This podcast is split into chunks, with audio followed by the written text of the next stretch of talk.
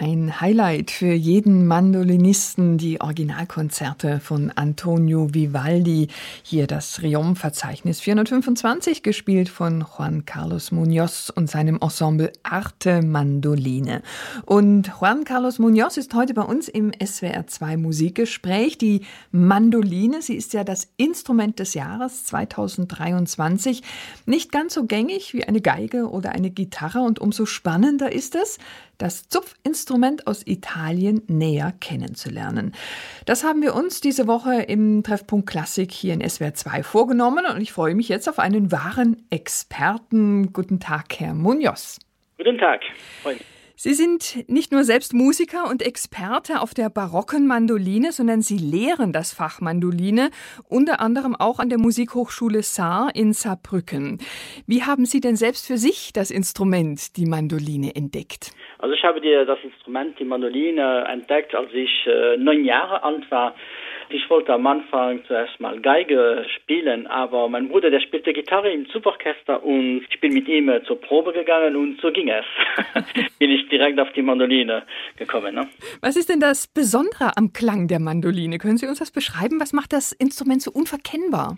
Äh, es ist ein sanfter Ton auf dem Instrument und es ist sehr intim. Das ist was äh, sehr interessant ist beim Instrument. Es ist nicht so ein Instrument, was so eine große Lautstärke hat, aber diese Intimität und dieser schöne runder Klang hat mich schon so direkt Lust gegeben, dieses Instrument zu erlernen. Mhm, und Sie sind da ein Leben lang bisher treu geblieben. Sie sind weltweit Botschafter dieses Instruments, so kann ich es, glaube ich, sagen. Würden Sie sagen, Herr Munoz, die Mandoline ist nach wie vor ein Exot unter den Zupfinstrumenten?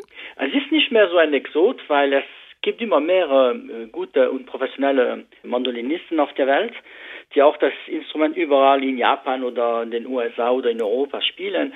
Und das Instrument wird immer, immer mehr bekannter. Natürlich, wir haben noch viel Arbeit noch. Ne? Wir haben noch viel zu tun. Ja, Sie haben gesagt, in Japan ist es auch beliebt, das Instrument. Sie selbst geben auch Meisterkurse in Japan. Was fasziniert die Japaner an der Mandoline? Wieso ist die da so en vogue? Das ist ein Instrument, das in der romantischen Zeit, so Anfangs 20. Jahrhundert nach Japan kam mit der Familie Calaccia aus Neapel. Und das ist ein Instrument, was sehr viel den Klang äh, nähert, sehr viele der ein, so einige japanische traditionelle äh, Instrumente, ne, wie Shamisen und so weiter. Sie sind sehr begeistert, weil das nähert sich sehr viel an Instrumente der Tradition in Japan. Ne?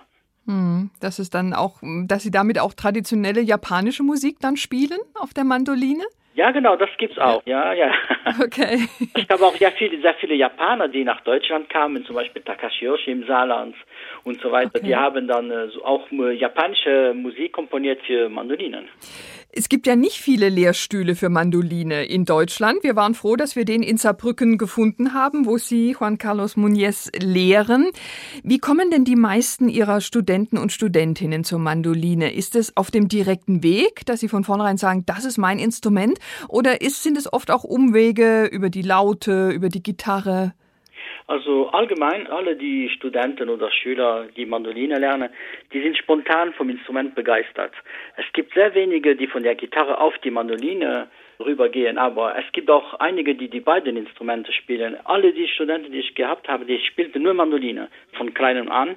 Die Mandolinisten im Welt oder die Mandoline lernen, die sind so begeistert vom Instrument, dass sie jetzt, jetzt kein anderes jetzt spielen, aber natürlich gibt heutzutage spielt man auch noch Klavier dabei, Gitarre, aber Sie sind rein 100% Mandolinisten. Ne? Also einmal Mandoline gespielt, will man es immer spielen, will man es nicht mehr aus der Hand legen, das Instrument.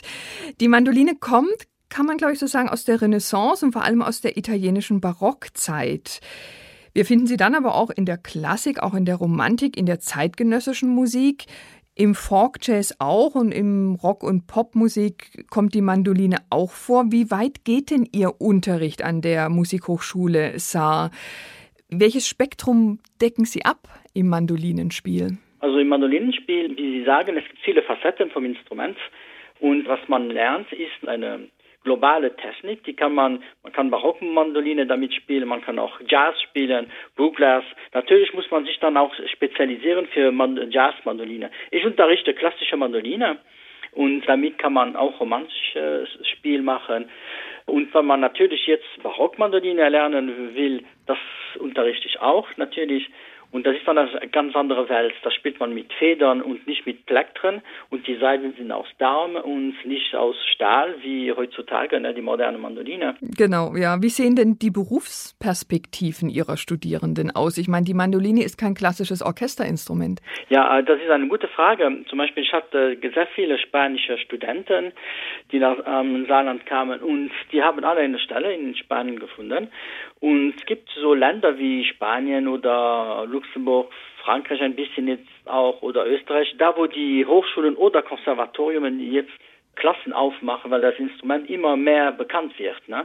Und äh, natürlich, ähm, wie Sie sagen, ist es kein Orchesterinstrument, das heißt, man muss unterrichten. Man kann leider nicht von Konzerten so leben.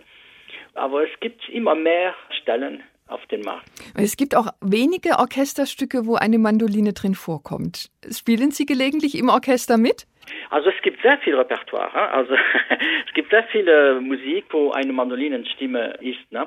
Und manchmal spiele ich ja mit der Philharmonie hier in Luxemburg zum Beispiel, spiele ich da Stellen, wo Maler zu spielen ist oder was. Ja, wo jetzt, das habe ich gemacht, jetzt schicke ich meine Studenten, die können das auch machen. Das ist auch eine sehr gute Erfahrung für sie. Ne? Sagt der Mandolonist Juan Carlos Munoz im SWR 2 Musikgespräch.